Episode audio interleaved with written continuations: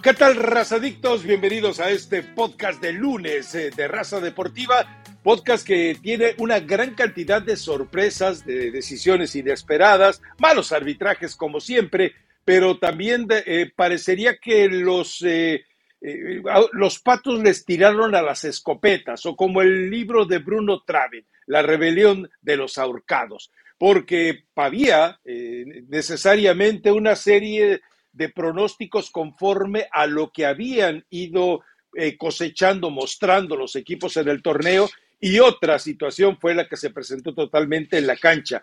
Eh, hay mucho para revisar de todo eso, eh, pero yo creo, Elizabeth Patiño, que vamos empezando con lo de América contra Pachuca. A ver, Pachuca le puso una soberana arrastrada a la América.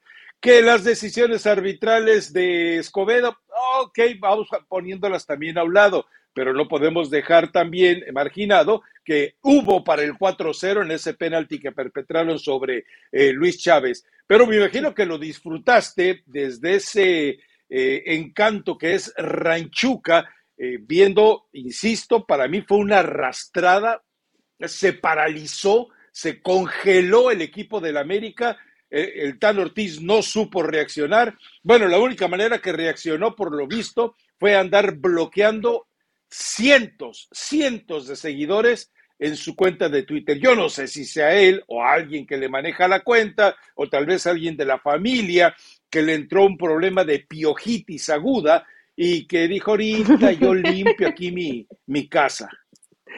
Pero feo, ¿eh? Feo. y la verdad que fue un partido, sí, fue, un partido sorpresivo.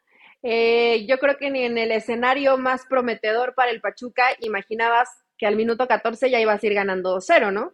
Y sobre todo con la claridad con la que estaba llegando Pachuca, con la contundencia, en una América que creo que por momentos era ese round the box de te pego, me pegas, porque también América tuvo eh, sus dos goles anulados, ¿no? Pero parecía que intentaba, parecía que intentaba, pero la velocidad, eh, ese juego directo que tiene Pachuca, y hay una situación que se repitió varias veces y que fue importante y que América nunca lo pudo corregir, porque entiendo que estaba Layun, porque entiendo que estaba Araujo y que te vuelves eh, muy endeble en defensa. Fue un partido totalmente de terror para Layun.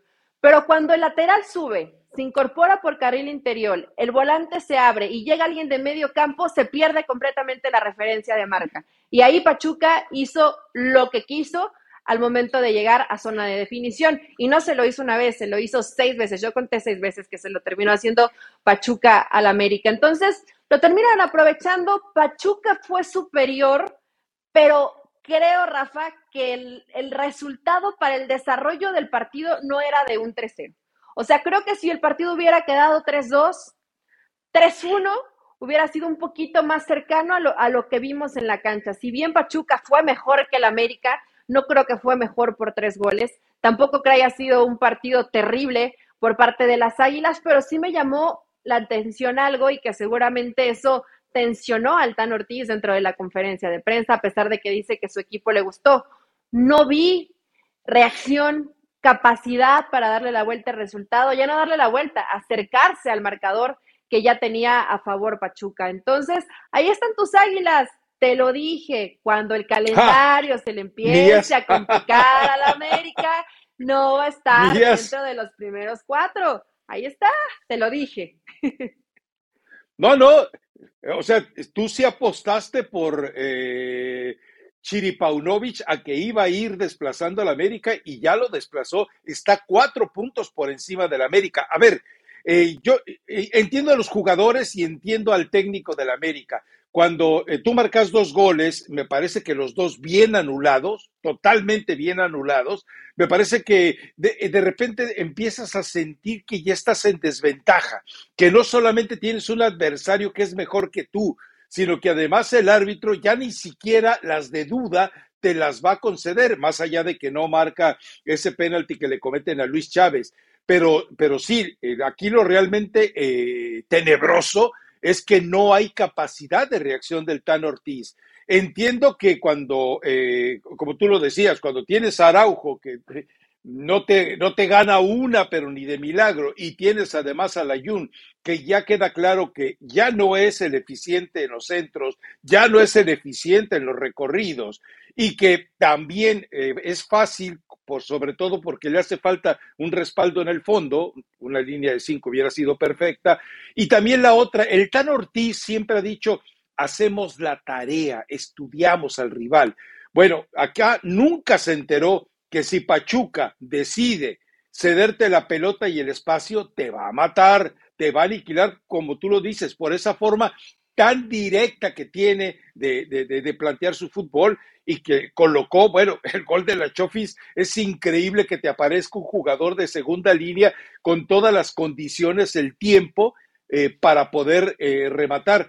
Entonces, eh, yo creo que sí, el Tan Ortiz debe preocuparse por él mismo. Seguramente va a ser complicado decidir quién es el siguiente portero, porque quedó muy maltratado Jiménez y todo parece indicar que llegó el momento para darle la oportunidad a Malagón, pero ya, ya sabemos que a veces tratas de no enterrar a tu, a, tu portero, pero insisto, cuando tú te desahogas en la conferencia de prensa y cuando tú te desahogas en redes sociales, bloqueando a todos los fanáticos americanistas que te reclaman, algunos no de manera muy decente, yo lo entiendo, pero quiere decir que, que, que te descontroló, que te arruinó, pero me gusta por el otro lado lo que habíamos platicado, que el proceso de sanación para la gente de Pachuca es muy bueno.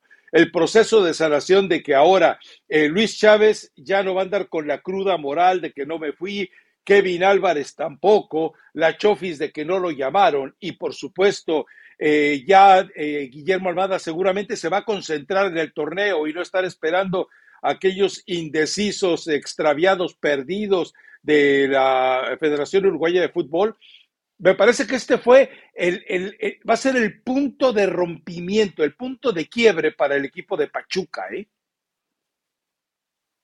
Sí, era un partido clave, no solo porque venías con dos derrotas, ¿no? Que por supuesto eso termina pesando, pero el, partido último que pierden los Tuzos contra Cholos y ver a un equipo con tan poco espíritu y con tan poca intensidad, te hacía pensar, igual y puede ser eh, la, de la debacle para Pachuca y de esta no se levantan. El partido contra América para mí era clave, ¿no? Para realmente retomar tu nivel, pero sobre todo en el aspecto mental, darle la vuelta a todo eso que te venía contaminando, que inevitablemente hay situaciones que están más allá no solamente del tema de lo que pasa en la cancha, sino todo lo que se manejó alrededor de algunos jugadores y del mismo entrenador. Entonces, Pachuca lo hizo bien, Pachuca volvió a ser el mismo Pachuca de siempre y enseñó algunas costuras del América que sí le quita el invicto en casa, etcétera, pero más allá de eso, cuando te enfrentas a equipos con tal poderío ofensivo y que además son tan, tan dinámicos y tan rápidos, pues es algo que no ha podido corregir el Tan Ortiz. Yo entiendo que a lo mejor no,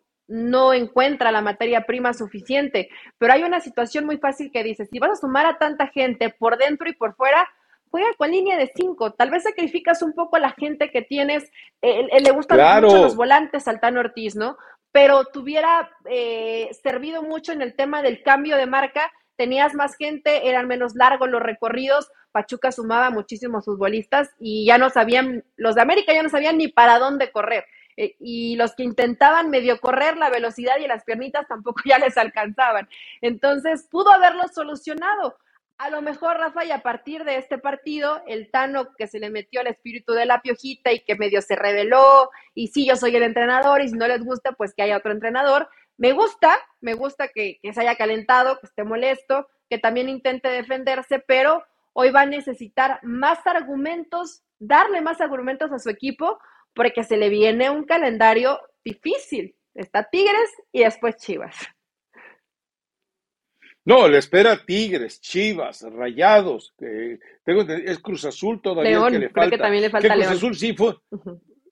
Y León, que Cruz Azul fue un desastre, sí, pero en ese partido los, los sinvergüenzas, los cínicos, tratan de rescatar el contrato del año que viene, ya lo sabemos. Entonces, seguramente vamos a ver un Cruz Azul eh, distinto de la murga que vimos este fin de semana, que hasta, bueno, hasta en el sonido local del estadio se burlaron, pero ah, ya le llegará su momento a la maquinita. Pero eh, ya cerrando con el caso de, América, queda claro que si Altán Ortiz quiere que lo echen, están equivocados. Yo el contrato se lo respetaba por un torneo más, pero le traía refuerzos. Echaba a la Jun, echaba a Roger Martí, a los mismos que habíamos dicho que se tenían que ir, a Leo Suárez, a, Roger Martínez, a la Jun, a Araujo, a Cáceres. Es decir, haces una limpia poderosa y traes verdaderos refuerzos, pero recordemos algo, y yo hago mucho énfasis en ello. Hace meses, años, le platiqué, los promotores sudamericanos tienen un boicot contra el América. Y si se fijan cuántos años hace que América no negocia para sí un jugador desde, desde Sudamérica. Años. Eh, porque algunos de los que ha traído, uno de la MLS, otro lo trajo del Villarreal, si mal lo recuerdo. Entonces ya se rompieron las, las estrategias con Sudamérica. Tiene que restablecerlas nuevamente entre Valcárcel y Baños para poder rescatar a este equipo del América, pero yo retenía al Tan Ortiz, ¿eh? de verdad, yo mantenía al Tan Ortiz pero sí le daba jugadores con nobleza futbolística. Cuando tuve a Araujo, a Layún, a Diego Valdés otra vez, eh, prácticamente robando en la cancha. Hablo no, no, solo de lo futbolístico, hablo del espíritu. Pero bueno, eh, creo que sería ya lo único y me da gusto por Pachuca. Es la mejor versión de Pachuca en este torneo y es la versión más cercana al Pachuca que vimos campeón. Y con esto se revitaliza. Hoy tenemos que considerar a Pachuca. Si sigue jugando de la misma manera y no por el complejo de conquistado de que era el, América, si sigue jugando de la misma manera, hay que contemplarlo para aspirarte al título, ¿eh? Totalmente. Sí lo puede mantener, Rafa, porque yo no quito de enfrente que cuando Pachuca se enfrenta al América, eh, le salen eh, superpoderes que, no le vemos tan seguido. Eso también es una realidad, ¿no? Pero yo espero que se haya acumulado todo, que venías de malos resultados, que tu situación anímica era mala y que te sirvió para sacudirte y para cambiar todo. Y tiene la, primera encrucijada bien complicada, Tan Ortiz, el tema portería, porque si vemos los goles, si bien Oscar termina colaborando en las dos, en dos anotaciones eh, de las tres, creo que la facilidad con la que llegaban, yo sé que tu portero debe ser solvente, que para eso está el portero, que tiene que salvar las que parecen imposibles, me parece perfecto, pero la facilidad con la que te llegan, sí hay responsabilidad del arquero, pero también la defensa tiene que contribuir y también la gente del campo te tiene que ayudar a recuperar el balón, es un todo, no, no pueden matar a Oscar Jiménez y señalar a Oscar Jiménez que es el único responsable cuando realmente en cuanto a equipo, en cuanto a colectivo, el esfuerzo no está siendo al mismo nivel de todos. Algunos por capacidad y otros por displicencia. Entonces, es parte del trabajo del Tano Ortiz. Si a mí me preguntaras, yo seguía con Oscar Jiménez. eso te iba a preguntar. Eso te iba a preguntar. ¿Es tan mejor Malagón que Jiménez? O sea, eh, es decir, hay, hay, hay, un abismo entre la calidad de uno y otro. Eh, eh, te garantiza que vas a regresar a un Marchesino, a un Guillermo Ochoa al arco del América. A mí me parece que Malagón sí es un buen portero, pero también lo hemos visto con algunos errores que tú no te explicas cómo ocurren en un portero profesional. Estoy de acuerdo totalmente contigo. Y ya que estoy totalmente de acuerdo contigo, pues vamos con las las chivas de Chiripaunovich, creo que lo de Chiripazo, pues ya no se lo vamos a poder cargar, ¿no? Ya definitivamente no. Mandó mensaje la Chofis, ahora mandó mensaje también Víctor Guzmán. Es cierto, lo, deja, lo, tenían más olvidado que Coca en la lista de seleccionados cuando remata, pero pues esa no es su, culpa. Él eh, le viene el balón a modo y simplemente lo empuja el otro, sí, no es un golazo de Beltrán, pero el esfuerzo del disparo, porque realmente el efecto que le provoca el roce de, de Mateus Doria cambia totalmente la historia. Pero Chivas jugando bien, haciendo lo suyo de manera eh, domesticadita a lo que quiere, pragmático, sin, sin buscar regodeos. Es decir, a este Guadalajara le alcanza para ir manteniéndose ahí con ese fútbol que no va a despertar pasiones, pero va a despertar el apasionamiento de su gente. Mira, cuando los resultados son positivos, y esto yo sé que los que trabajan mucho y se apegan totalmente al manual de toda la semana, lo hago para que me resulte el fin, no van a estar de acuerdo conmigo, pero inclusive cuando el resultado es bueno y ya es una seguidilla de partidos que para Chivas son cuatro, el factor suerte también cuenta, Rafa, también, o sea, el fútbol también la desviada de Doria pudo haber salido y, el balón va para adentro y en la marca, ahí sí es una, un error total en marcación cuando Víctor Guzmán se encuentra completamente solo. Ahí sí es chamba de, de Fentanes y que se duerme la, la gente de Santos. Pero también hace falta el factor suerte, el factor de que voy y busco y ese balón en lugar de picar para afuera, pica para adentro. Hoy Chivas tiene confianza, tenía o tiene que todavía, porque creo que es temprano en el torneo, en cuanto a lo que la afición quiere y espera del Guadalajara, pero ganas en casa, ganas de visitante, por momentos tu propuesta es valiente, mucho más atrevida cuando vas de visitante como local. Hoy tienes el manejo de los partidos, hay buena intención por parte del jugador, se ve que hay buena relación, porque tú ves hoy a, Guzmán y a Nene Metrán y a Moto, todo, todo el mundo muy unido, muy, muy buen ambiente dentro de Guadalajara y respaldando porque durante la semana no hubo uno que no dijera, nos tardamos en entender pero hoy el trabajo de Pauno es lo que reflejamos en la cancha. Entonces, hay comunión y si hay evolución en lo que pretende Guadalajara, una desde el aspecto mental y otra desde lo futbolístico. Ya después, si el factor suerte te acompaña, pues a ver quién te tiene a Chiva, Rafa. Porque también hace falta suerte, sí, es que... para ese tipo de, de, partidos. Está jugando cuando recupera Vega, cuando recupere al 100% al Cone Brizuela, creo que las Chivas eh, van a tener un poquito más de lo que hoy las opciones que tiene Paunovic. Sí, y, recordemos cuántas veces hemos visto a, equipos campeones con eso, con el chiripazo, con el momento de fortuna. ¿Quién se iba a imaginar lo de Moisés Muñoz y el desvío en aquella remontada de América sobre Cruz Azul? ¿Quién se iba a imaginar los chiripazos de Pachuca eh, coronándose sobre un muy favorito eh, Rayados de Mohamed. Es decir, eh, la historia está llena de esas casualidades. Claro, también hay chiripazos arbitrales como los que ampararon al Atlas, ¿no? esos son otro tipo de chiripazos. Pero bueno, dejémoslos para después. Pero sí, yo creo que el, Guadalajara lo que ha ganado es confianza, seguridad. Y si, y si ves el calendario en los siete partidos que le quedan, ojo, están Atlas y América, que son los complicaditos por el clásico, bla, bla, bla, pero después es puro muerto, ¿eh? Después aparece Mazatlán, aparece Cruz Azul, aparece León, aparece, creo que, ya no me acuerdo eh, del, resto, pero revisé el calendario y dije, no, o sea, a, preocuparse con Atlas porque va a sacar el extra y América porque, pues, eh, imagínate, después de esta situación, pero después los otros cinco, el que le echen, ¿eh? O sea, todos son prácticamente de bisutería, incluyendo a este León que empuja, reacciona, despierta, no convence y además ya se tiene que meter a cuestiones de, de, ¿no? Sí, eso al final también en algunos equipos probablemente haga que tengan que rotar, que tengan que mediar y ajustar en las últimas fechas de acuerdo al calendario que, que se les venga enfrente, pero Chivas está en plan serio, eh, tiene buena dinámica, es un equipo muchísimo más ordenado de lo que era, que esa pues obviamente tiene que ser la, la labor del entrenador y que no se desespera ni se aloca cuando tiene el balón. Y también cuando no lo tiene, no se vuelve loco y, atrabancado como antes era Guadalajara, perdiendo los partidos en, en, los últimos momentos, inclusive cuando tuviera el marcador a favor. Y eso es el trabajo que ha hecho Paunovic y que además los, los jugadores lo han entendido bien a Chivas le faltaba liderazgo, creo que hoy lo han encontrado en Víctor Guzmán. Yo no sé si de pronto esta mechita encendida que tiene Guzmán de querer regresar a la selección lo siga manteniendo a este nivel, Rafa, pero bueno, él no baja de los brazos.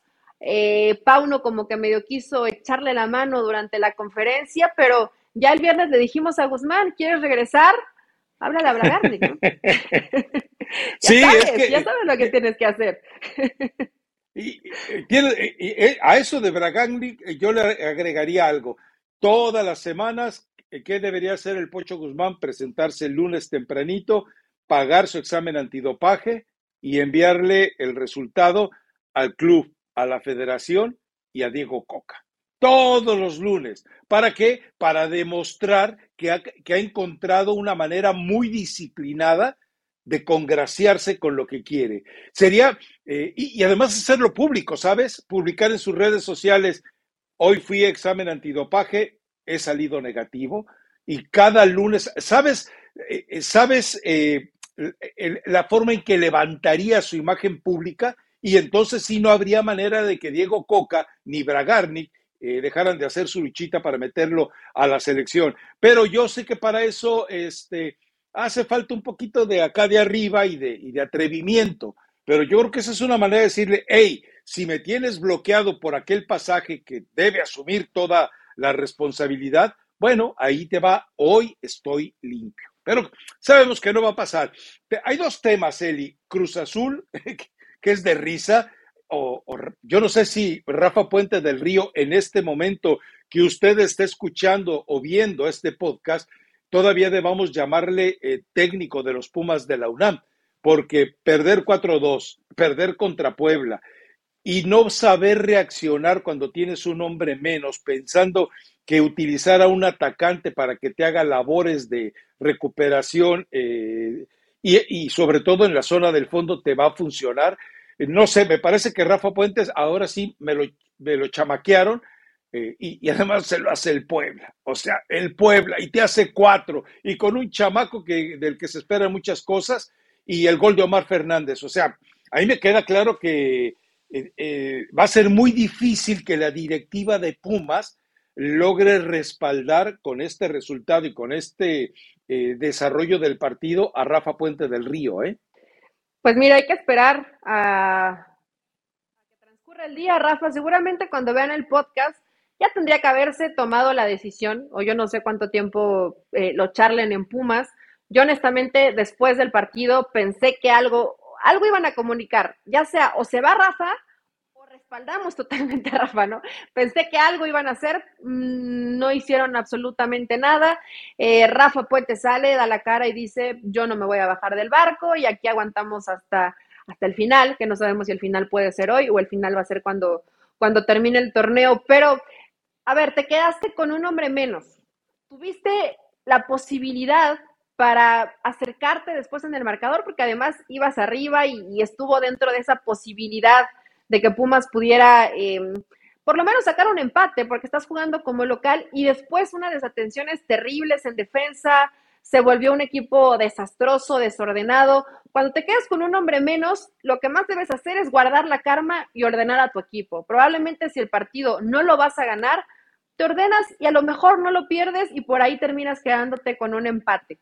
Y, creo que Pumas, si lo mides con el plantel que en Puebla, aunque se haya quedado con un jugador menos, pues tendrías para competir un poquito mejor. Claro, eh, Rafa Puente no entra y, falla la de sus jugadores, todo esto lo, puedo llegar a entender, pero ya perder en tu casa contra Puebla y que después el equipo se te desfonde de esa forma, eh, probablemente pues sí la directiva tenga que estar analizando cuál es realmente la situación, porque no se, no se ve mejoría en Pumas, Rafa. Digo, la verdad, a mí sí me da pesar cuando le dan la posibilidad a entrenadores mexicanos, pero no ves ese extra, no dices, bueno, sí perdieron el partido, pero qué bien jugaron, pero mira el orden. No, pierden el partido y lo pierden de, de fea manera. Y es que, a ver, yo, yo entiendo, eh, eh, e, en un mundo eh, de fantasía, todavía podías decir, ¿sabes qué? Bien, porque todavía con el marcador en contra, todavía con un hombre menos, quisiste alebrestarte y, hacer sentir que Pumas podía y quería y debía. No, eh, eh, tienes un plantel limitado, tienes urgencias de resultado, vas ganando 1-0, te echan a un jugador a piedra y lodo, vámonos, aplica la gran tuca, la gran X-Ray Midas, montate atrás, haz los cambios que tengas que hacer, resiste lo que tengas que resistir, pero no quieras glorificarte como el héroe de la jornada cuando lo que tienes que sacar es el resultado. Pero bueno, eh, ahora sí que en el pecado va a llevar la penitencia, ¿no? ¿Sabes qué? Yo creo que puede llegar a pasar en los entrenadores jóvenes. E, en esto que dices, ¿no? El mensaje que, y además que a Rafa le fascina, es que nos vamos a caer con la cara al sol y vamos a luchar. La resiliencia. Vamos a la resiliencia y vamos a, y vamos a entretener a la gente. Pues ayer la gente estaba muy molesta, ¿no? Y evidentemente pide su salida y es normal. ¿Viste y cómo es salió entendible. Pumas de la cancha? Sí, abuchado por su gente, pero Rafa, es entendible, es normal. Agredido. La gente está molesta. Hay, ju- hay jugadores que, sí están pasando por un nivel bajito, muy bajito desde el tiempo de Linini y no se pueden recuperar. No creo que sea toda la responsabilidad de Rafa, pero por lo menos eh, no, te, desordenes tanto, no te vuelvas loco. La gente sí paga para ver espectáculo, pero también paga para no, ser, no siempre ver a su equipo perder. Porque puede ser el más valiente, el más animado, el más impetuoso, pero si siempre pierdes, igual vas a terminar por salir. Eh, yo, a ver, ¿tú crees que su papá no habla con él de esto? Yo creo que sí, porque tiene igual en su cuerpo técnico gente muy joven, pero debe de rodearse de gente de experiencia que Sí. le diga, Rafa, manda el camión atrás y Pero- por lo menos que no, nos, que no nos ganen. Nos vamos con un empatito, con un hombre menos, te la firmo.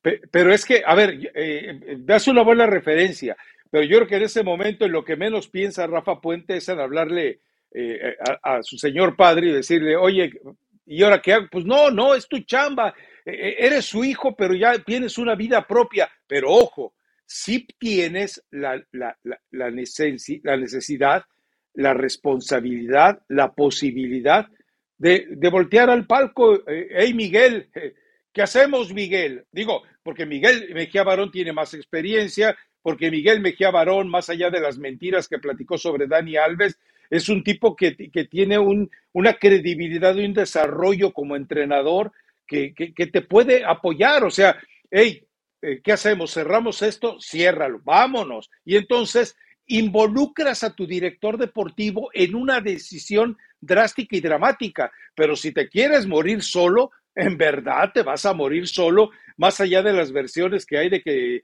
Miguel Mejía Barón habría dicho, si echan a Rafa, yo me voy con él. Mm, mm, Ya no se trata de un sacrificio colectivo, se trata de que rescates al equipo y tu chamba. Pero bueno, eh, si no le tiene confianza a Miguel Mejía Barón o si se siente tan autosuficiente que no quiere consultar con nadie, pues son dos decisiones, son dos situaciones equivocadas totalmente, ¿no? Pero bueno, en fin. Y, con el Tuca, ¿qué hacemos? A ver, eh, se burla de ti el rival, se burla de ti el sonido local, se burla de ti el dueño del equipo.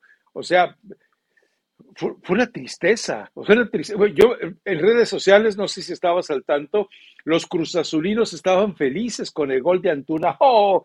O, o sea, soñaban que iban a golear, a golear, así como la tunda que le puso el América.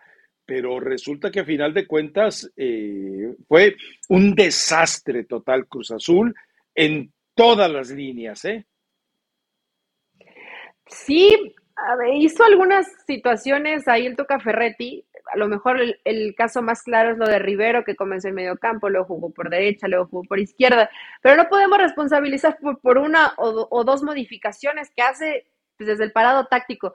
La pelota detenida, Rafa, Sí, eh, los es mata. que, digo, fue, es, es una grosería lo, lo que termina pasándole a Cruz Azul. No te puede pasar en primera división. Un error, te la paso. Tres contra Mazatlán.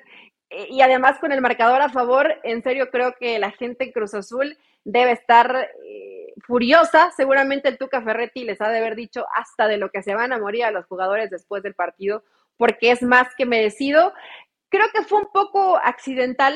Difícilmente un equipo se equivoca varias veces de la misma forma en el mismo partido. Y lo hizo Cruz Azul. No creo que le vuelva a pasar esto. Qué bueno que Mazatlán lo aprovechó. Yo, yo vi que hicieron los goles y, como que como que no sabían cómo festejar. Ganamos Es- y, y ahora y ahora No, cómo no. le hacemos, con quién festejamos. A, a- a ver, yo sí, yo estoy de acuerdo porque, digo, en Mazatlán como que de repente eh, eh, eh, su virginidad eh, en términos de victoria la rompió y dijo, ¿y ahora, y, ahora qué hago? ¿verdad? Pero si te fijaste también, yo nunca vi un lamento, una, una preocupación, eh, un, un malestar interno del jugador de Cruz Azul por lo que iba pasando en la cancha. Yo no sé si es la descripción de, eh, veladita de son unos pechos fríos que hizo el Tuca cuando dijo, no, si en el vestidor son muy quietecitos, muy calladitos, lo cual también refleja otra cosa, que hay una pugna interna en el vestidor entre los que quieren al Catita, los que no quieren al Catita, los que quieren al Tuca, los que pertenecen a Bragarni. O sea, me parece que dentro del vestidor hay, no hay comunión, no hay eh, ni remotamente una unión o una solidaridad imprescindible como equipo. Y si tú no tienes eso, si no eres capaz de manejar eso, estás condenado en el caso de, del Tuca Ferretti. Y la verdad es que eh, entiendo que hay tipos de, hay maneras de manifestar la molestia, pero nunca vi a un equipo que se sintiera tan dañado, tan golpeado por una derrota, porque en Cruz Azul fue, ah, perdimos, pues, ¿cuál es el problema? Ya estábamos acostumbrados.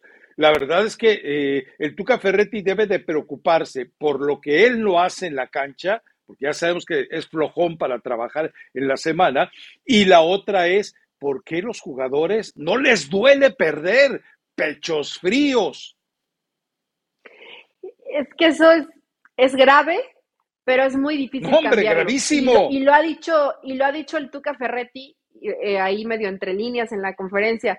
Cuando te dicen muy bien, muy bien portaditos o, demasiado, ¿no? Rayando ya en el me vale, o no me interesa, o me conformo, me da igual. Cuando al, yo creo que a, cualquiera, Rafa, y no solamente en el fútbol, pero el fútbol es, es, el reflejo de la vida. Cuando te da igual lo que pase, es que, es que no me duele perder, es que no me importa si gano dentro de la competencia y me refiero, digo, pongo el fútbol, ahorita estamos hablando de fútbol, pero en cualquier profesión, en cualquier oficio, no te puede dar igual que te vaya bien o que te vaya mal, no te puede dar igual y eso no, eso no se compra y probablemente no se, no se lleva a cabo porque el entrenador te lo diga, eso ya se trae y los jugadores de Cruz Azul no lo traen, no les calienta perder y eso seguramente sí debe calentar al, Tuca y compañía. Veremos si puede agarrarse de alguien, de alguno, que sí se le prenda un poco el pechito, esa llamita en el pechito, que pueda levantar al equipo, porque nos vamos al, extremo del fútbol de, primer nivel.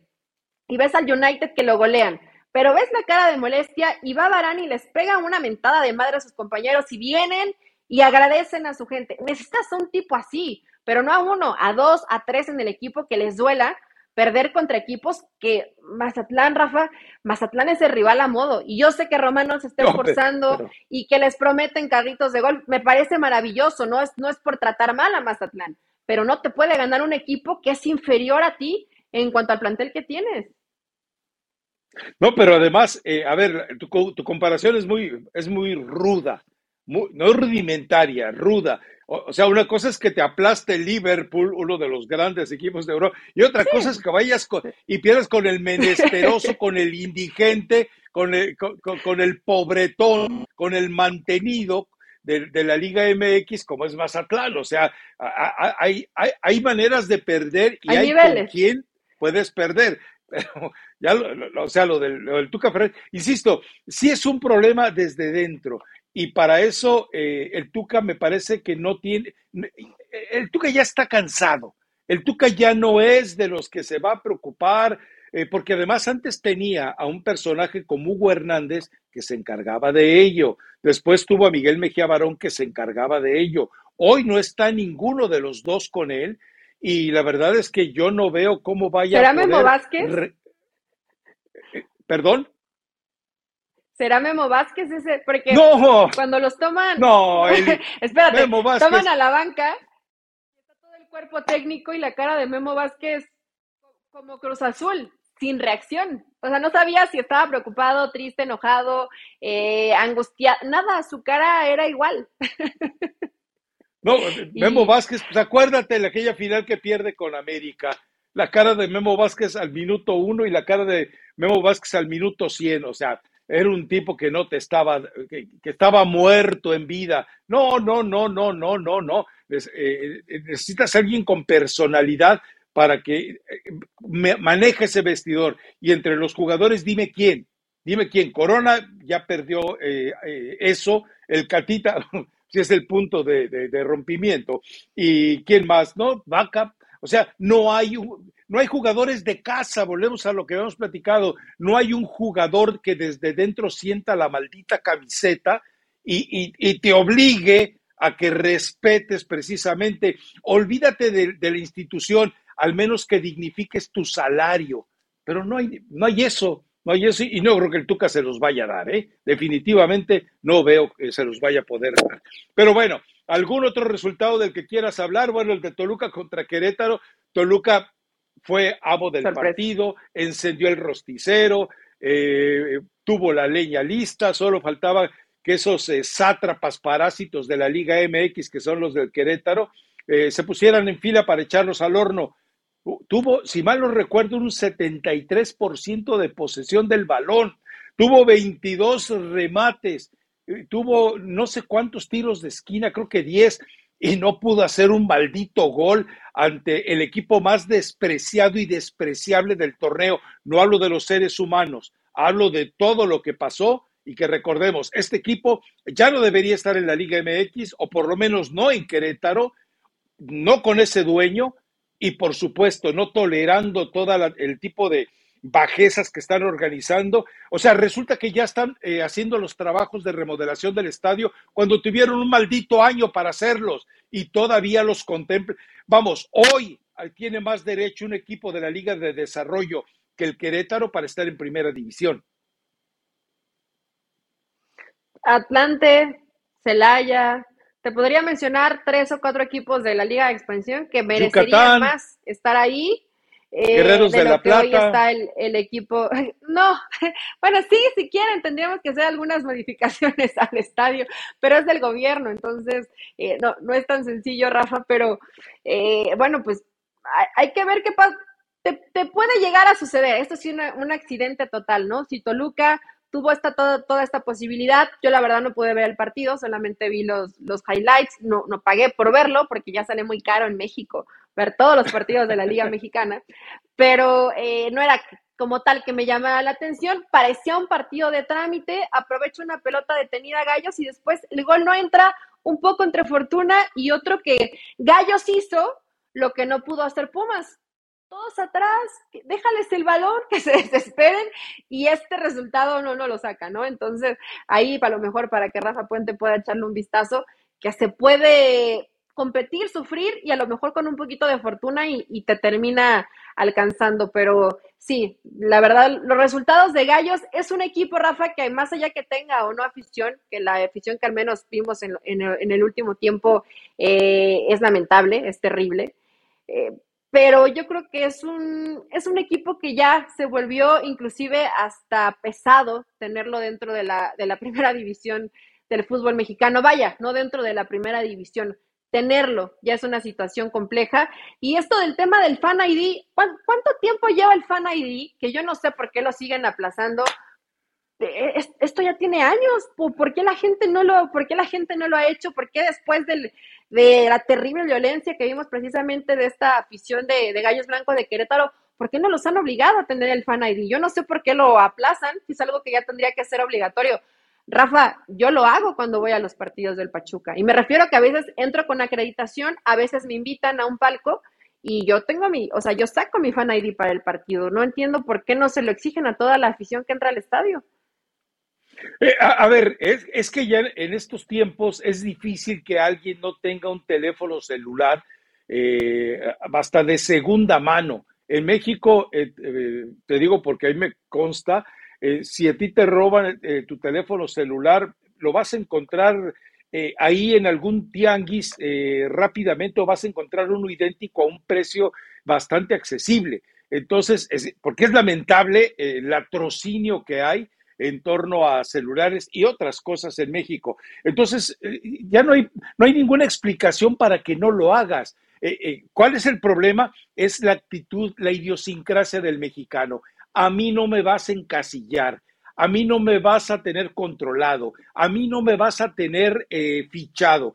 Eh, es esa actitud lamentable la que provoca todo esto, pero, pero estoy de acuerdo contigo, o sea, eh, tienes que tomar ya decisiones drásticas y dramáticas. Ahora, hablamos de lo de Querétaro, pero lo que pasa en Monterrey cuando se dan golpes entre ellos, en un zafarrancho, en una guerra civil, de, los propios aficionados de Monterrey.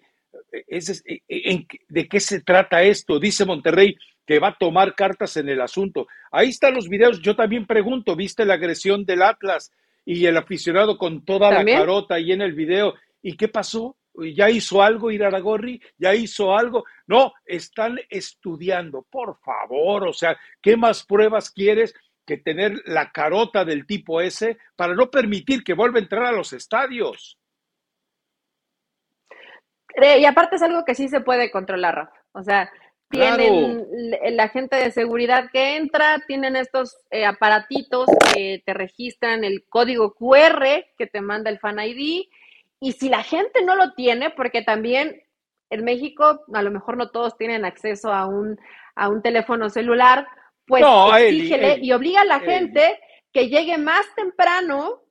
Tienes ahí tu sistema para registrarlos y ya, y si no llegaste, y si no te dio tiempo, pues te friegas y no entras al estadio, punto. O sea, no veo por qué tienen, ¿qué vas a analizar? No tienes nada que analizarle, simplemente tienes que actuar. O sea, no, no hay otra, pero bueno.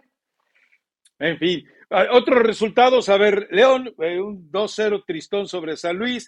Eh, Tigres, otra victoria también, eh, 1 por 0. Monterrey, un 3 por 0. A ver, Monterrey eh, sigue sigue ganando, sigue en la cima, parece inalcanzable, pero a ver, Eli, honestamente, ¿disfrutas un partido de Monterrey viendo las bestias que tienes para desbaratar cualquier ofensiva en el mundo? Imagínate este Monterrey con el freno de mano es, eh, suelto ante un equipo como el América con las defensas que tiene, las hace pedazos. Pero no, pues sigue ganando todavía de manera discreta. El 3-0, insisto, a mí como aficionado al fútbol, desahuciado en la primera división porque el Atlante está prácticamente ya muerto, pero eh, entendamos algo, eh, eh, no sientes como que los 100 minutos que le diste a ese partido te los robaron.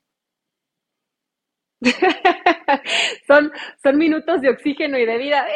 la verdad es que sí, no, no ha habido un partido del del año hasta el momento que digamos, mira, qué buen partido de Rey, qué entretenido. Porque yo creo que calificarlo como malo ya es cuestión de gustos, ¿no? O sea, ya para mí lo hace bien, es ordenado, es eh, contundente cuando tiene que serlo, si no después no se desgasta, no corre riesgo. Imagínate al no quema, no quema naves porque no lo necesita, eh, pero sí es un, son partidos que de pronto dices, a ver, anímate a algo, anímate porque el partido se está yendo y, por lo menos regálale goles a tu afición. Aquí le termina regalando goles, yo sé, era Juárez, hasta Funes Mori termina anotando, pero sí, Rafa, Rayados no entretiene, pero es efectivo y así como hablas de chiripazos y a veces de formas o cuestiones que pueden llegar o no a gustar, Rayados con el plantel que tiene, a menos que pase un accidente, va a llegar a la final del fútbol mexicano. Te lo garantizo. Sí, Ahí en la final, eh, si sale igual de timorato, yo, yo, si yo fuera directivo de Rayado, ¿sabes qué haría? Me encerraba con el ex rey Midas y le decía, ¿sabes qué? Voy a instalar, a instaurar a partir de hoy el Día del Aficionado.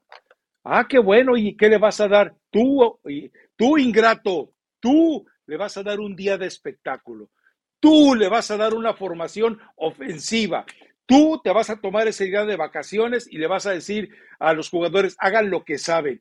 Un día, regálale un día al aficionado Rayados, un día para que muestres todo lo que tiene de fútbol este equipo, caramba.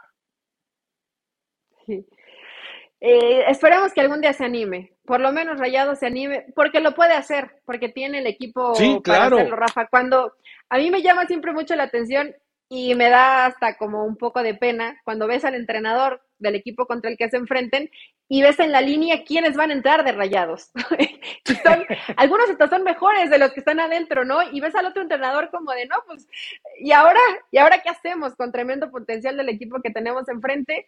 Esperamos que Rayados se anime un poco, pero pues ya, eh, ¿cómo dicen? No sé qué viejo ya no aprende maromas nuevas puede ser chango viejo. chango viejo no, aprende maromas nuevas. Pero Bucetich ya no va a cambiar. no, que va a cambiar. Y es una, la verdad es una tristeza, ¿eh? Pero bueno, eh, la selección mexicana eh, ya empezó con sus ¿cómo le llaman ellos? Ah, se me fue el nombre técnico que están utilizando para los microciclos. ¿Por qué le quieren cambiar el nombre a microciclos? Para hacer creer que, para, eh, hacer creer que este es un proceso distinto y que a los otros, a Osorio y al Tata Martino, no se les ah, eh, permitieron los microciclos, pero por un tecnicismo, no por otra cosa. Pero ya comienza, y me parece muy bien. Ahora, los mensajes que le están enviando Víctor Guzmán, la Chofis, etcétera, eh, pues, ah, seguramente a Diego Coca ni lo inmuta. Él entendió que puede dar todos los, todos los discursos eh, falsos, falaces, que son necesarios, como eso que dijo de Guzmán. Es que, es que me gustaba más como jugaba con Pachuca. Pues tú lo puedes poner a jugar donde se te pegue, maldita sea la gana, que para eso eres el seleccionador, caramba pero, en fin. Eh, es, el, es el pretexto más chafa que pudo haber puesto Diego Coca. Pues sí, pero tú lo puedes poner donde tú quieras, no tiene que jugar donde está jugando en Chivas o donde jugaba con Pachuca. Pero, Rafa, es una forma cómoda de salirse un poco con, con la tangente. ¿Cómo les llaman, eh? Porque yo no he escuchado qué palabra están utilizando para los microciclos. Eh, eh, no recuerdo, no tengo a la mano el correo electrónico donde viene. Es, eh, ah, no, lo recuerdo, te lo quedo de ver. Pero sí es muy curioso que usan, son tres palabras las que usan. y yo dije, de veras, o sea, esto para no decir, tenemos microciclos, que, que, insisto, qué bueno que se los permitan a Coca, ¿eh?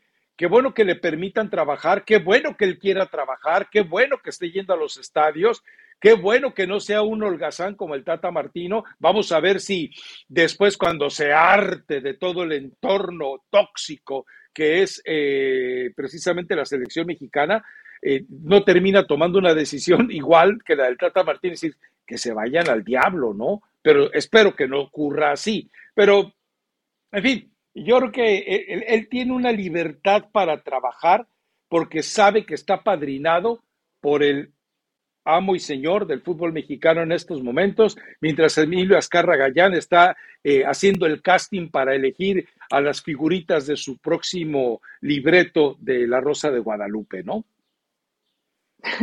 Pues que aproveche y qué bueno que en jornada tras jornada, jugadores como Guzmán, como el Achofis, no sé si Funes Mori quiere regresar a la selección, pero bueno, también aparece y hace goles, el mismo Kevin, o sea, todos los que se van haciendo presentes eh, es, es, importante porque tiene más alternativas Diego Coca, porque si siguen a buen nivel, en algún momento se le van a acabar los argumentos que no sean futbolísticos a Diego Coca. Entonces vamos a ver qué termina ventilando, qué termina diciendo o qué termina haciendo. Pero los futbolistas que, que, les peguen el orgullo y que le digan, mira, técnico, acá estoy, aunque no me hayas convocado, eso siempre, eso siempre va a ser bueno, Rafa. Y además nos va a dar de qué hablar.